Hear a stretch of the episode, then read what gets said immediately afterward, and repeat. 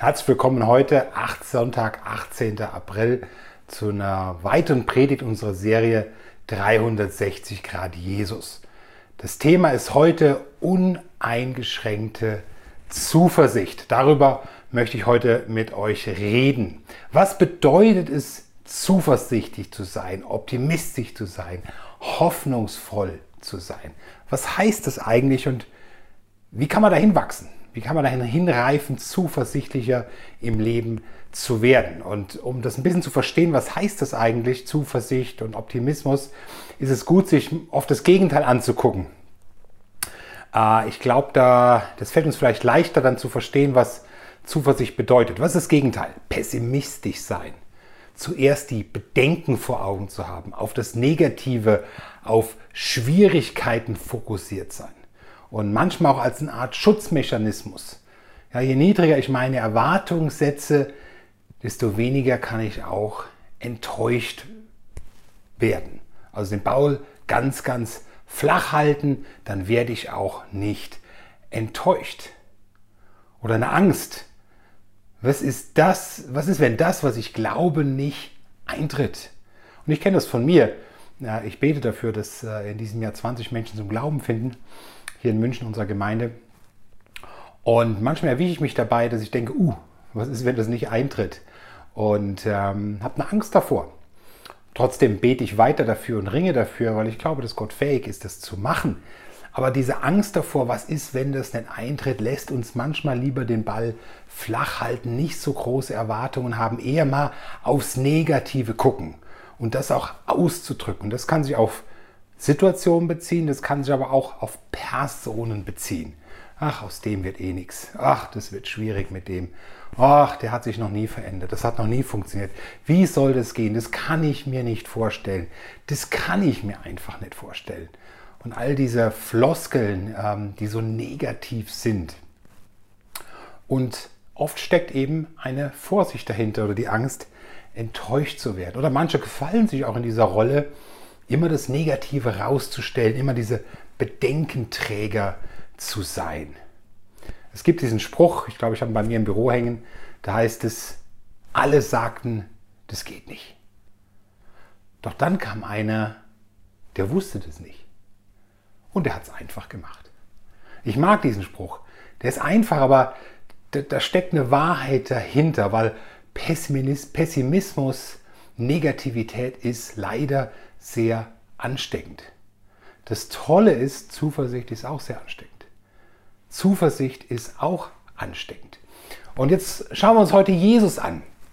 Wie kann man seine Zuversicht beschreiben? In welchen Situationen wird seine Zuversicht sichtbar? Und wo liegt der Schlüssel für seine Zuversicht? Da könnte man wahrscheinlich einen ganzen Tag drüber predigen, aber ich werde nur natürlich nur in der Kürze der Zeit ein paar Dinge rausgreifen.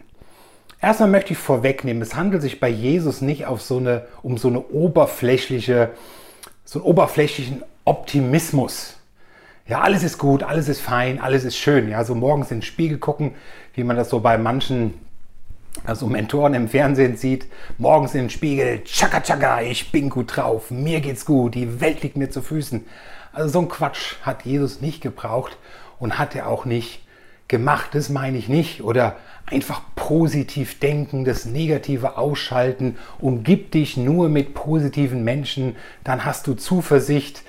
Äh, hab genügend Geld, häuf dir Besitz an, dann geht es dir gut, dann hast du keine finanziellen Sorgen. Also guck keine negativen Nachrichten und das sind alles Ideen, auf die wir Menschen kommen, um in der Zuversicht zu wachsen. Manche Dinge helfen auch ein Stück weit, aber das ist nicht die Zuversicht, über die ich reden möchte, weil Jesus war auch ein absoluter Realist. Der hat das Negative nicht ausgeblendet. Nee, der hat sogar genau hingeschaut und er war unglaublich empathisch. Jesus hat das Negative nicht ausgeblendet. Politisch gesehen, er lebte in einem Land, das besetzt war und zwar von sehr willkürlichen Herrschern. Die wollten ihn schon als Baby ermorden lassen. Also das ganze Surrounding, das ganze Umfeld war nicht das Leichteste und Jesus war sich dessen bewusst. Auf familiärer Ebene. Er ist aufgewachsen als ein unehelich geborenes Kind. Und damals, pff, das, war, das war eine Schande. Das war eine Schande. Jesus war sich sicherlich dessen bewusst. Auf religiöser Ebene, er hat sehr viele Feinde gehabt, Leute, die ihn kritisiert haben, Gegner, die ihn persönlich ausschalten wollten. Und er ist sich dessen absolut bewusst gewesen. Und das war nur das äußere Leben. Aber, Jesus war ein Mann, der in die Herzen von Menschen schauen konnte und auch getan hat und sehr interessiert war an einzelnen Menschen. Er war unglaublich empathisch. Unglaublich empathisch. Aus einer großen Menge konnte er herausspüren, wenn einer ihn berührt hatte, konnte die ganze Menge stoppen und ging auf diese ein. Jesus hat unangenehme Emotionen nicht gedeckelt oder weggeschoben. So, da will ich einfach nicht dran denken, damit ich zuversichtlich und positiv bleibe, sondern der ist damit umgegangen. Er hat sich richtig reingefühlt in Menschen. Wir haben vor zwei Wochen ähm, über die Witwe von Nein gesprochen, über diese Beerdigung, auch über den Lazarus. In beiden Situationen hat Jesus geweint und hat mitgefühlt mit den Trauernden und war selber sehr, sehr traurig, aber er hat dennoch nicht seine Zuversicht verloren. Er hat sich vom Negativen nicht runterziehen lassen, sich vergraben, sondern er ist damit umgegangen. Allein wenn du schon siehst, was der sich für eine Truppe ausgesucht hat, mit der er die Welt verändern wollte. Ich meine, welches Team würden du und ich auswählen, um einen großen Plan auszuführen, um die Welt zu verändern? Ich meine, welche Leute würden wir um uns herum scharen? Ich glaube, wir Menschen neigen dazu, am liebsten erstmal Menschen um uns herum zu scharen, die genauso ticken wie wir, mit denen wir sozusagen klicken können, mit denen wir schnell eine Verbindung aufbauen können. Weil alles andere ist ja ein Stück weit anstrengend, wenn ich mit Leuten zusammen bin, die anders sind wie ich. Am besten Leute, die so denken wie ich. Und je älter man wird, desto mehr versteht man, dass es verschiedene Stärken in einem Team braucht, in einer Gruppe braucht und bloß nicht alle so wie ich, sondern dass es ein, ein rundes Team braucht. Aber was würden wir uns heute wohl, was würden die Menschen sich für ein Team aussuchen? Wir würden vielleicht nach denen gucken, die am besten ausgebildet sind, die am besten trainiert sind, die sharp sind, wie man so schön sagt. Die, die nach outgoing sind, die nach draußen gehen, die vor Menschen stehen können, die reden können, die wortgewandt sind, wo man hinschaut und sagt, wow, was sind das für Typen? Jesus war so anders. Der war so anders. Der hat sich ein solch anderes Team ausgesucht. Da würde heute jeder Headhunter sagen, bist du verrückt, so ein Team zu wählen. Aber ich meine, Jesus ist 10.000 Mal gescheiter als wir Menschen und sein Team hat sich bewährt. Sein Team hat sich bewährt. Sein Team hat einen Einfluss heute nach 2000 Jahren auf die ganze Welt. Und er hatte nur drei Jahre Zeit, mit diesen zwölf Männern Zeit zu verbringen und ihnen seine Ideen vorzuleben und zu vermitteln. Und er hat sich ein sehr unterschiedliches Team zusammengestellt. Ein unberechenbarer Petrus, ein Maulheld, jemand, der aktiv war, der engagiert war, aber auch dem der Mund schneller war als das Denken und der oft in Fettnäpfchen getrampelt ist. Zweifler wie den Thomas. Ein Johannes, der aus Wut einfach mal sagte, komm, lass uns mal kurz Samarien vernichten, ab eine Bombe drauf und weg mit denen. Das war dem völlig egal. Äh, er hatte einen Dieb dabei, den Judas, einen Verräter, und Jesus wusste das, den hat er auch mit ausgewählt. Ich meine, was für eine Truppe. War das die beste Wahl? Glaube, wir Menschen hätten damals gesagt, das ist nicht die beste Wahl. Heute können wir sagen, das war die beste Wahl, die er treffen konnte. Die beste Wahl. Was interessant ist, Jesus hat nicht geschaut, sind es die best ausgebildetsten Leute, haben die das beste Training, haben die alle studiert, sind die alle erfahren, bringen die Lebenserfahrung mit. Nee, was der geschaut hat, der hat aus Herz geschaut. Was für eine Haltung bringen die zwölf Leute mit? Was für eine Haltung bringen die mit? Jemand hat mal gesagt, stell jemand wegen seiner Haltung ein und bring ihm dann die nötigen Techniken bei. Stell jemand wegen seiner Haltung ein und bring ihm dann die nötigen Techniken bei. Ich denke, das sieht man bei Jesus. Er hat aus Herz geschaut. Wir Menschen tendieren dazu, uns vom Äußerlichen, vom Auftreten schnell beeindrucken zu lassen. Aber das hat Jesus nicht so sehr beeindruckt. Das hat ihn bei David schon nicht beeindruckt. Er sagt, hey, Gott schaut aufs Herz. Wo ist das Herz von jemandem? Ist ein Herz prägbar? Ist ein Herz demütig? Ist ein Herz belehrbar? Ist jemand belehrbar? Will er lernen? Ist er neugierig? Ist er bereit, Fehler zu machen? Ist er bereit, mal auf die Nase zu fallen und dann wieder aufzustehen? Ist jemand bereit, Schwäche zu zeigen? Hat er ein umkehrwilliges Herz? Und Jesus hat unterschiedliche Gaben in seiner Gruppe wertgeschätzt. Wie gesagt, er hat sich keine Gruppe gesucht von extrovertierten Leuten, die äh, laut sind und tolles Auftreten haben, sondern sehr individuelle Truppe, aber die ausgezeichnet hat, dass sie ein belehrbares Herz hatten. Lass uns mal zwei Situationen anschauen, wo man sehr eindrücklich sieht, wie Jesus auf seine Jünger schaut, wie er sie sieht. Im Lukas 22, Vers 24 bis 30. Da heißt es, unter den Jüngern kam es auch zu einem Streit über die Frage, wer von ihnen als der Größte zu gelten habe. Da sagt Jesus zu ihnen, die Könige führen sich als Herren über die Völker auf und die Mächtigen lassen sich Wohltäter nennen. Bei euch soll es nicht so sein. Im Gegenteil. Der Größte unter euch soll sich auf eine Stufe stellen mit dem Geringsten. Und wer in führender Stellung ist, soll sein wie der, der dient. Wer ist denn höher gestellt? Der, der am Tisch sitzt oder der, der ihn bedient? Der, der am Tisch sitzt, nicht wahr? Ich bin unter euch als der, der dient. Und ihr? Ihr habt in allem, was ich durchgemacht habe, treu bei mir ausgehalten. Darum gebe ich euch Anteil an der Herrschaft, die mein Vater mir übertragen hat. Ihr sollt in meinem Reich an meinem Tisch essen und trinken, und ihr werdet auf Thronen sitzen und die zwölf Stämme Israels richten. Das ist eine beeindruckende Stelle und ich habe da schon öfters drüber gesprochen, aber ich möchte es nochmal tun, weil ich glaube, der Punkt sehr wichtig ist. Und wie der Paulus, dass ich mich immer wieder wiederhole, das grämt mich nicht. Weil die Frage ist nicht, ob ich es weiß, sondern wie setze ich es in meinem Leben um. Und hier ist die Situation, Jesus beim letzten Abendmahl kurz vor seinem Tod. Und hier ist diese Truppe, die er ausgesucht hat, die er ausgewählt hat, die er drei Jahre ausgebildet hat, von denen er weiß, ich, ich, die verstehen es noch nicht, aber ich werde sterben und ich werde wieder auferstehen in den nächsten Tagen. Und dann werde ich ihnen die Aufgabe hier überlassen. Ich werde sie nicht verlassen, ich werde durch den Heiligen Geist bei ihnen sein, immer bei ihnen sein und sie unterstützen, aber ich werde körperlich nicht mehr anwesend sein. Und hier ist diese Truppe, die er ausgebildet hat. Und du stellst dir vor, er guckt so in die Runde und guckt sich jeden an, weil es heißt in, in einem Evangelium, dass er sich gefreut hat, das Abendmahl mit ihnen zu feiern. Dass sich gefreut hat, diese Männer um sich herum zu sehen. Und vielleicht hat er sich jeden Einzelnen angeschaut an diesem Abend, während die Männer miteinander diskutiert haben. Und was haben wir diskutiert? Die haben diskutiert, wer ist der Größte unter ihnen.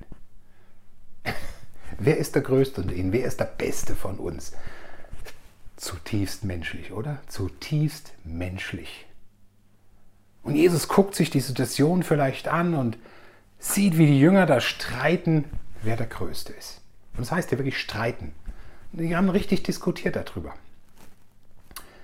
Wie hätte Jesus reagieren können? Das hätte seine Zuversicht komplett in den Keller fahren können. Na super.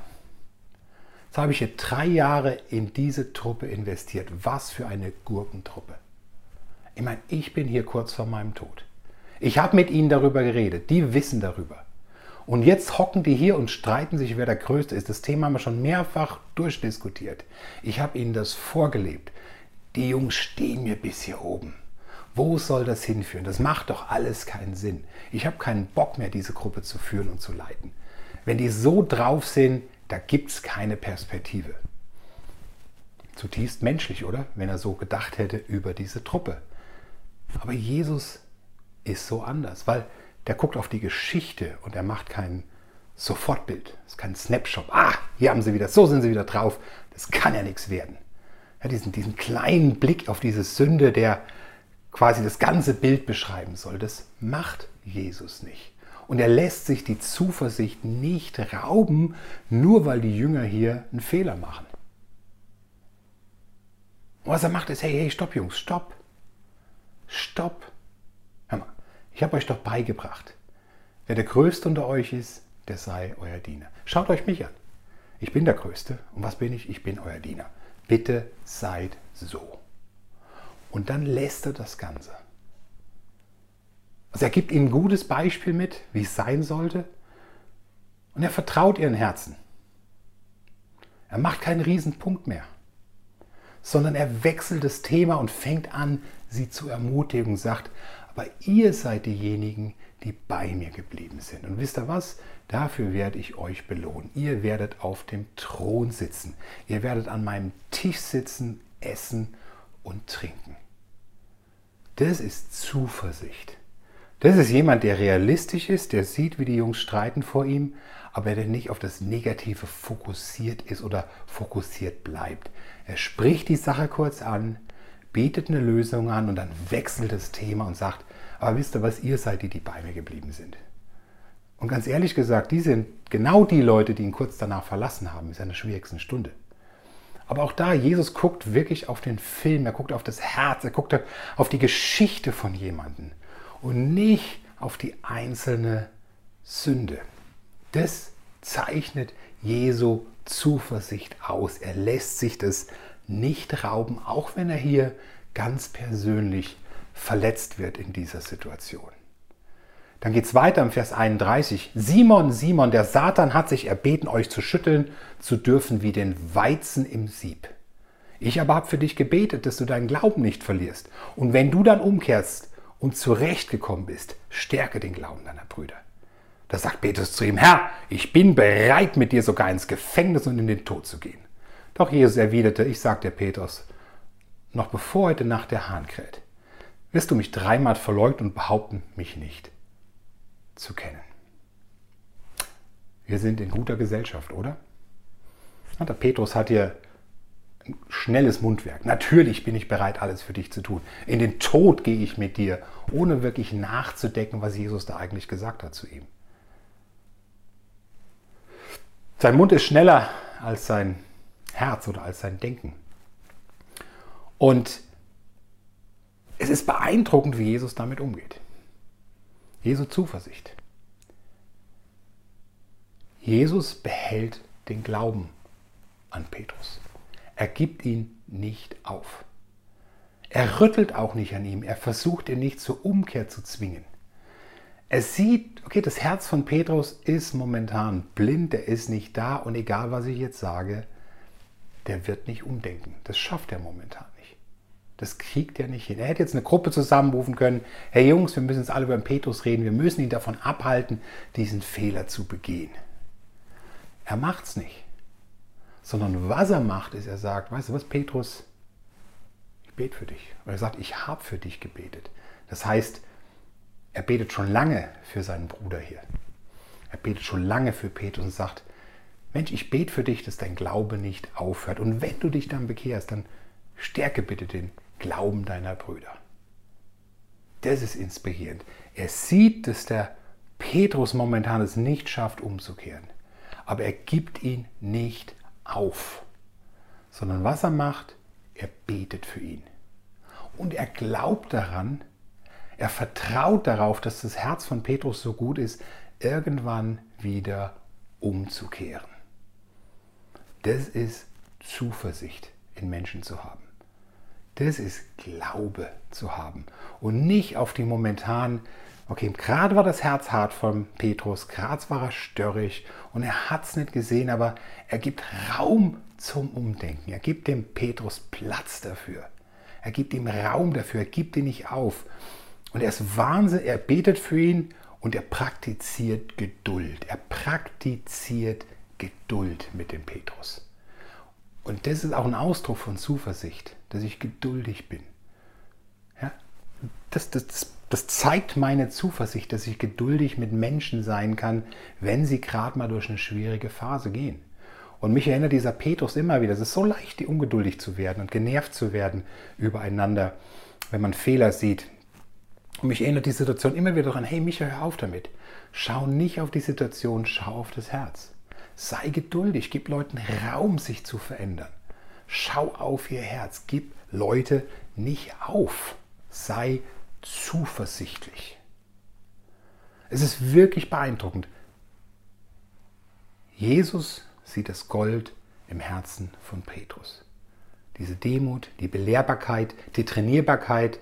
Ich sagte, ich kenne meinen Petrus. Der ist gerade störrig, der ist gerade blind, aber ich gebe ihn nicht auf und das habe ich auch nicht nötig, sondern ich bleibe zuversichtlich. Und er war nicht naiv, er hat sich nach, nach, der Auferstehung mit ihm getroffen. Die haben ein ernstes und intensives Gespräch geführt darüber, dass er ihn verraten hat. Er hat ihn dreimal gefragt, liebst du mich? Und hat wirklich den Punkt auch festgemacht in, in Jesu Herzen. Also er war nicht blind für die Sünde oder blind für die Fehler, aber die Fehler, er hat sich nicht beeindrucken lassen. Also die Fehler und die Sünden, die jemand begangen hat, die haben das Bild von der Person nicht von ihm geprägt, sondern er hat ins Herz hineingeschaut. Und es ist so inspirierend, wie der Jesus das mit Petrus gemacht hat. Und es geht auch noch weiter, Apostelgeschichte 10 und 11 ermutigt dich, das mal zu studieren. Der Petrus ist immer noch blind, immer noch blind. Er, er denkt, ja, das Evangelium ist nur für die Juden, obwohl Jesus ihm genau was anderes gesagt hat. Er hat es nicht gecheckt. Und dann siehst du, wie sanftmütig und klar Gott ihm hilft, umzudenken, Schritt für Schritt. Lies es mal. Das ist wirklich inspirierend, dass Gott die Zuversicht nie verliert sondern festhält und sanftmütig und klar dem Petrus hilft, umzudenken. Was ist der Schlüssel für Jesu Zuversicht? Was ist es? Und ich denke, was ich sehe bei ihm, er vertraut auf Gott ohne Wenn und Aber. Wie gesagt, er ist nicht naiv.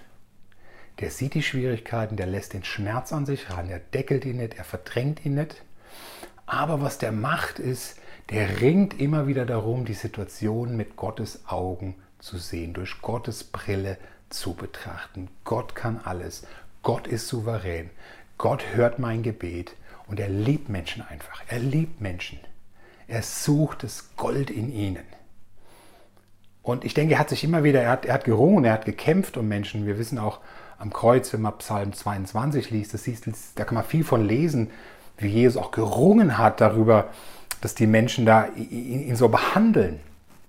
Aber er ringt um Zuversicht. Er bleibt nicht im Pessimismus stecken, sondern er ringt wieder um Zuversicht und die findet er in seiner Beziehung zu Gott, indem er sich Gott anschaut und nicht die Situation. In Johannes 16, Vers 33 heißt es, seht, die Zeit kommt und sie ist schon da, wo ihr davonlaufen werdet, jeder dorthin, wo er herkommt, und ihr werdet mich alleine lassen.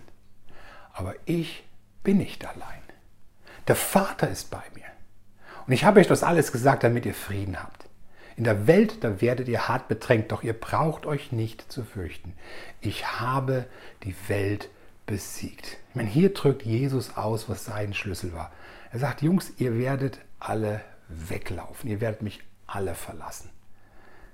Hier sieht man mal den Realismus von Jesus. Er ist total ehrlich mit seinen Jüngern. Ihr werdet alle gehen. Aber wisst ihr was?